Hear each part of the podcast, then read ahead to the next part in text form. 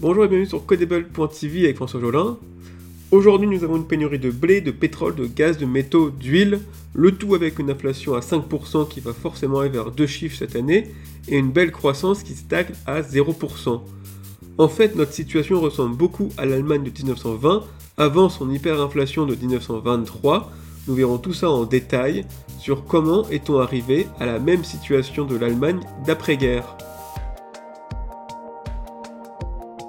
Petit rappel avant de commencer l'épisode, il y a un jeu concours Codable sur le Twitter at TV. Pour ce faire, rien de plus simple, il faut juste envoyer votre adresse Ethereum dans un tweet mentionnant at TV, tout attaché minuscule. Et ainsi, vous pourrez gagner un NFT Codable que j'ai codé spécifiquement pour une vidéo sur ma chaîne YouTube et dans lequel vous aurez plus de détails sur ma chaîne YouTube également et dans le lien en description de ce podcast. N'hésitez pas à participer au jeu concours et on peut continuer cet épisode.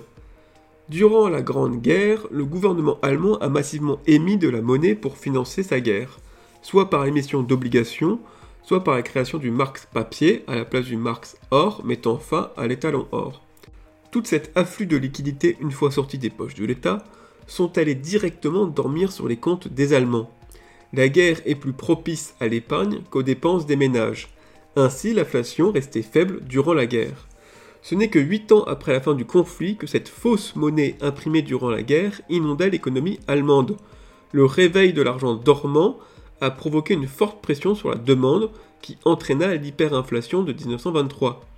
Il faut aussi souligner qu'après 4 ans de guerre et d'importantes tribus à payer aux vainqueurs pour réparation, l'économie allemande restait atone, incapable de suivre la demande avec plus d'offres. Nous avons donc d'un côté une demande à la hausse soutenue par le réveil d'épargne dormante, et en face une offre limitée d'une longue récession de l'économie et un sous-investissement des moyens de production. Cela a conduit à une hyperinflation en 1923, le marque papier à parité avec le marque or en 1914 a fini à 1000 milliards pour 1 en 2023. Il était plus rentable de brûler directement les papiers que d'acheter du bois avec ce billet. Or, notre situation actuelle est similaire à l'Allemagne d'après-guerre, sans pour autant avoir fait une guerre. En effet, cela fait plus de 10 ans que la BCE et la Fed inondent l'économie de fausses monnaies, soit par l'émission d'obligations à taux 0%, soit par le quantitative easing.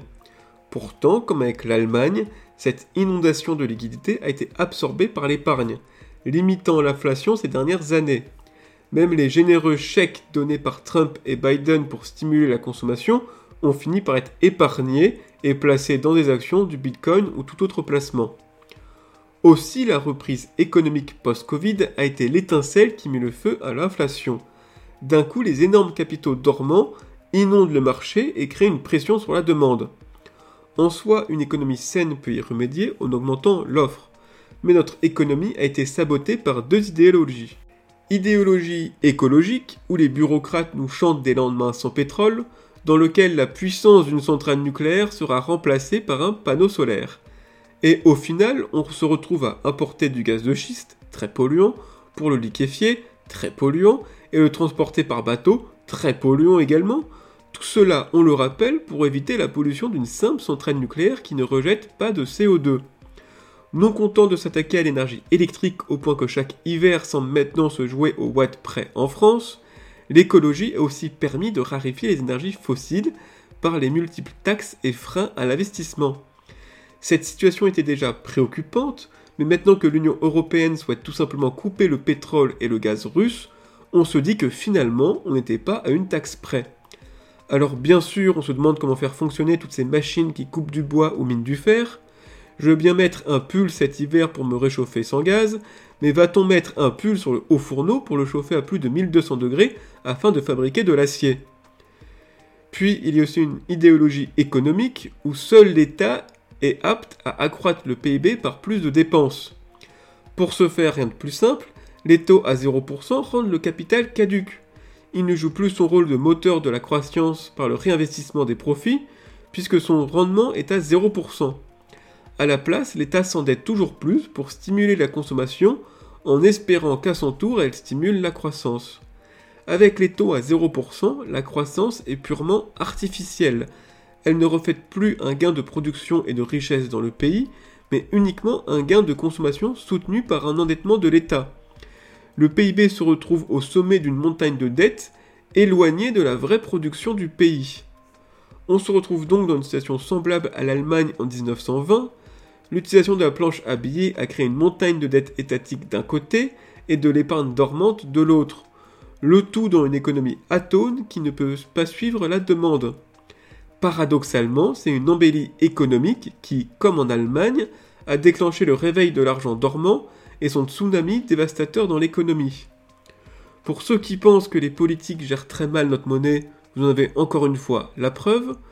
Pour ceux qui pensent que les politiques sont juste bons à ravager notre économie en démarrant des guerres inutiles, vous pouvez constater que cette fois-ci l'Union européenne s'est contentée d'assécher notre accès à l'énergie et aux capitaux, tout en inondant l'économie de son argent magique.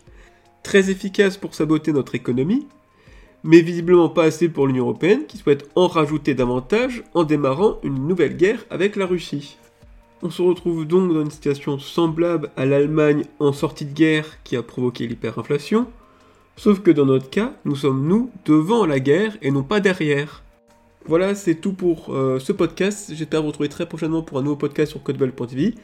D'ici là, n'hésitez pas à participer au jeu concours. Toutes les informations sur, sur ma chaîne YouTube ou dans le lien en description de ce podcast.